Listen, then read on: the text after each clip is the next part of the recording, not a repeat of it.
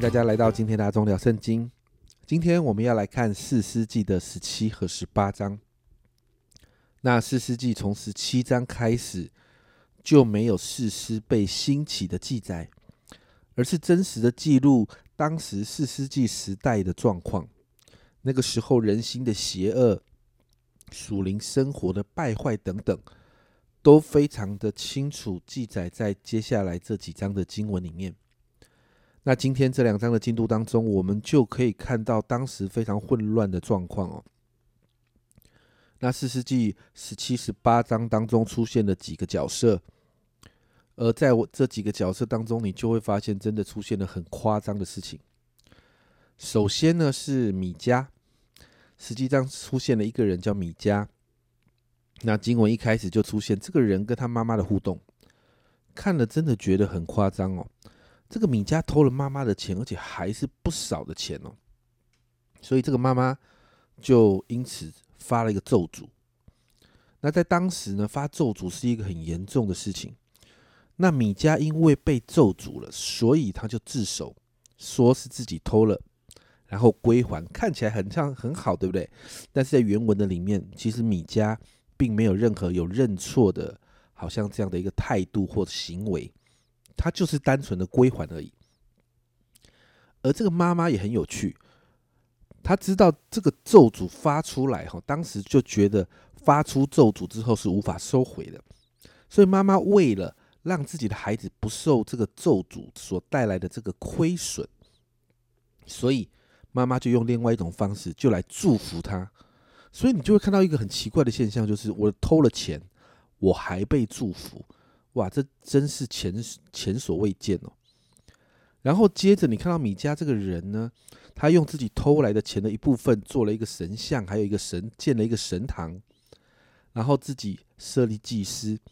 在十七章的四到五节，这里说米迦将银子还他母亲，他母亲就将两百色克勒的银子交给银匠，雕了一个雕刻一个像，铸成一个像，安置在米迦的屋内。这米迦有了神堂，又制造以福德和家中的神像，然后最有趣的是，你看到后面分派他的一个儿子做祭司，哇，这真的也完全乱了套。接着，这个米迦呢，他遇见了一个立位人，这个立位人也是当中一个很有趣的角色，然后就聘请，好像在聘募一样哈，就聘请这个立位人成为他家里的祭司，而且还开出工资哦，在第十节哦，米迦说：“你可以住在。”我这里，我以你为父为祭司，我每年给你十色克勒银子，一套衣服和度日的食物。利未人就进了他的家，也就是包吃包住，然后有新衣服可以穿，他的行头都帮他打理好，每一年还有十色克勒的银子，还有得到尊敬，所以利未人进了他的家。你看到这个应该要服侍神的立位人，竟然为了钱去服侍一个人造的偶像？诶，米迦的神学观念，你看到啊，这个立位人的对神的认识已经很糟糕了。那米迦的神学观念更糟糕，竟然觉得现在有一个立位人在他家里的神堂做祭司，他就觉得耶和华神就会祝福他。我们就看见他们完全不认识神，还有神的诫命法则。他们他们认识的神，好像跟我们所认识的，在摩西在约书亚的时代所提到的这位神，好像不太一样。但这就是当时实际的状况。那到了十八章更夸张了，有但支派的人呢，来到米家的家里面，然后就遇到这个祭司，然后这个祭司呢，就把整个他为什么会做祭司等等整个过程，就告诉但支派的人。那这个但支派的人。还请这位祭司向神祷告，但实际上这个神但支派觉得这个呃，请祭司向神祷告，这个神不见得是耶和华神。但你看到后面，这个祭司还奉耶和华的名要回答他们。那这个祭司的回答呢，奉耶和华的名，其实这个祭司根本他也不觉啊，他他所做的，他所他所侍奉的也不是耶和华神啊，他是侍奉米迦的米迦家里面的那个。那个神像，所以你看到一个错误祈求的对象出现了，然后再来错误的回复也出现在他们的互动里面，但似乎是很平常的事情。接着，这些但支派的人在一个窥探的任务之后，回到米迦的家那边去，在十八章的十八到二十节，那五人进入米迦的住宅，拿出雕刻的像以福德家中的神像，并铸成的像。祭司就问他们说：“你们做什么呢？”他们回答说：“不要作声，用手捂口，跟我们去吧。我们必以你为父，为祭司。你做一家的祭司好呢，还是做以色列一族一支派的祭司好呢？”祭司心里喜悦，便拿了以福德和家中的神像，并雕刻的像进入他们中间。啊！我看到这一段经文的时候，我有快要疯掉的感觉。就是这这个但支派的人呢？跑到米迦的家里面去，把他那些偶像拿走了。那这些这个祭司呢？这个祭司在这个当中还跟这些啊但支派的人交易了。这些但支派的人竟然给他一个更好的条件哈！你要做一家的祭司，还是做以色列的一个但支派的祭司啊？然后最有趣的是，你看到刚才的经文里面，他说祭司听到啊，我的身份好像要提升了。就把神像那些那些神像就搬着就跟他们走了，根本不是在侍奉神。这个祭司都可以因为要提升名望，变成一个祭呃一个支派的祭司，他就直接放弃了米迦的家，加入了但支派。那你看到这个但支派也很夸张，是用这样的方式，当时竟然是用这样的方式在运作的。而且呢，到了十八章的二十七到二十九节。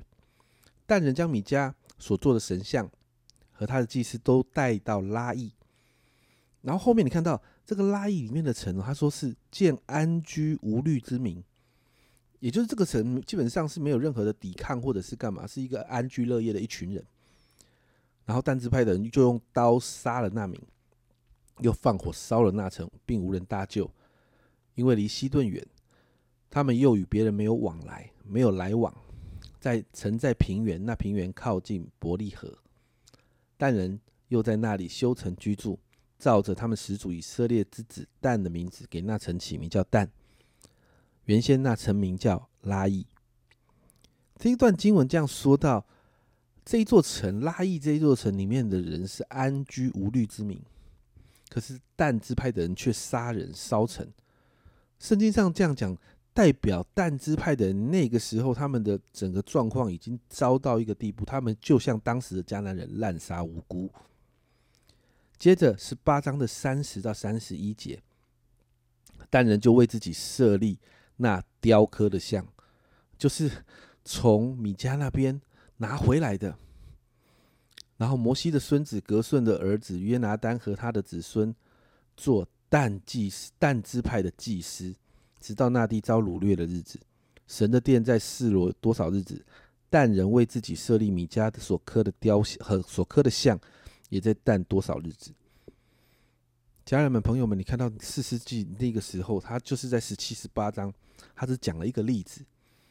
那你会发现在那个时代真的非常的混乱。那其实这一段经文真的就很真实的记载四世纪当时的状况。当时的社会，当时属呃百姓的属灵生命，他们几乎已经完全的离开摩西的诫命，用自己的方式过生活，如同十七节啊十七章六节这里说的，那是以色列中没有王，个人任意而行，百姓没有领袖可以跟随，百姓也渐渐不认识神，因此我们看到整个百姓的生活就是混乱，所行的也不像神的子民一样，相当夸张。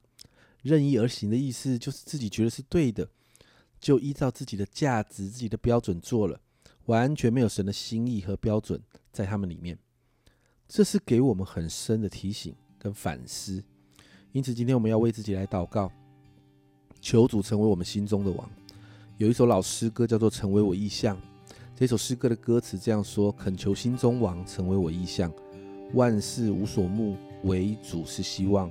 愿你居啊居首位，日夜祷思想。工作或睡觉，慈龙做我光。让我们每一天的生活不是任意而行的。我们祷告，让神可以在我们生命中居首位、掌王权，让我们可以按着神的法则过每一天。因为这个才是进到神的次序、蒙福讨神喜悦的生活。我们一起来祷告，天父，我们今天看到四世纪的十七、十八章，主，我们看到一个混乱的时代，主，我们看到一群人不认识你，主，他们的生命、他们的生活就在一个混乱的里面，混乱的价值观、混乱的行为。主啊，我就向你来祷告，主啊，这是给我们一个极大的警惕。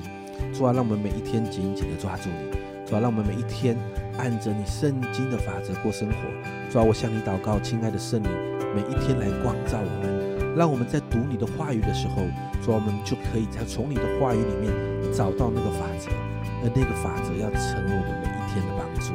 谢谢主，向你献上感恩，这样祷告，奉耶稣的名，阿门。祷告，让神在我们生活中居首位，千万千万不要任意而行，要在神的心意和法则当中。因为任意而行会带来好多好多的混乱。这是阿忠聊圣经今天的分享，阿忠聊圣经，我们明天见。